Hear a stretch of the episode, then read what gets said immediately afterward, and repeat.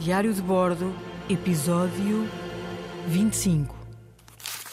A nossa principal missão era chegar às Ilhas Molucas. Com tantas peripécias, talvez já nem te lembres do nosso objetivo principal. Mas não te preocupes, eu vou avivar-te a memória. O rei Dom Carlos I queria dominar o mundo e tornar a Espanha ainda mais poderosa do que já era. Por isso, patrocinou esta viagem a Magalhães para descobrir as tais ilhas cheias de especiarias. Isto porque não bastava apenas descobri-las. Era preciso também fazer acordos com os chefes locais, comprar mercadorias aos melhores preços e fazê-las chegar à Espanha em boas condições para serem revendidas a preços ainda melhores. Bom, mas para isso acontecer, era preciso encontrar a rota dessas ilhas, ou melhor, o caminho certo. Porém, havia um grande problema. Nenhum homem a bordo sabia exatamente onde ficavam. A grande viagem de Magalhães.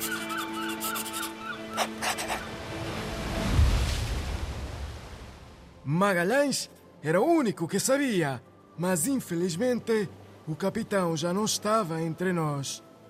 Era preciso apontar para uma direção e foi então que navegamos em direção a sul.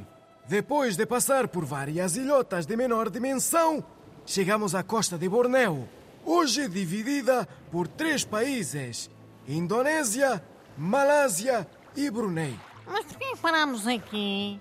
Assim nunca mais lá chegamos. Já andamos neste para arrancar há tanto tempo. Ouve lá, Oliveira. Por acaso sabes onde ficam as malucas? Não sabes, pois não. Então vê lá se te calas e sorris para os nativos, porque já tivemos problemas suficientes no passado. Esta ilha tinha dois reis que a governavam e que estavam constantemente em guerra. Mas isso não era novidade por estas zonas. Com a morte dos outros comandantes, Juan Carvalho tinha assumido o controlo desta expedição, como ouviste nos episódios anteriores. Vamos desembarcar aqui e tentar arranjar um guia para nos levar às Molucas. Mas para isso acontecer, temos que nos apresentar a um dos reis da ilha, um tal de Siripada. Vamos, mas com discrição. Desembarcamos e logo chegamos até a cidade, que era junto ao mar. As casas eram todas em madeira. Lá ao longe estava o palácio protegido por uma grande muralha de pedras cheia de canhões ainda por cima. O nosso historial com estes nativos não era muito bom. Sem medo, avançamos para a cidade. Já viste estas ruas? Estão cheias de soldados. E as lanças? E os escudos? Vai lá, vai! Que vigilância! Finalmente chegamos ao palácio. Hum, Jerónimo, mas onde é que está o rei? Ai, ai, ai, ai, ai, já estou a ficar nervoso. Tem calma, Oliveira. Deixa-me ir para perto do Pigafetta, que está mais habituado a estas cerimónias. Foi um pouco estranho. O rei não se apresentou na cerimônia, mas nós percebemos que estava noutra divisão do palácio. Quem comunicava conosco era um mensageiro a mando dele, claro. Ao que parece está a correr bem. Deixa-me Zé acabar, nunca se sabe. Só quando estivermos no nosso barquinho é que te digo se estamos bem ou não. O rei Siripada ficou bastante agradado ao saber que éramos europeus e que vínhamos ao serviço da coroa espanhola. Por isso, deu-nos permissão para fazer comércio e assim abastecermos-nos de lenha e água. E assim foi, tudo tranquilo durante algum tempo.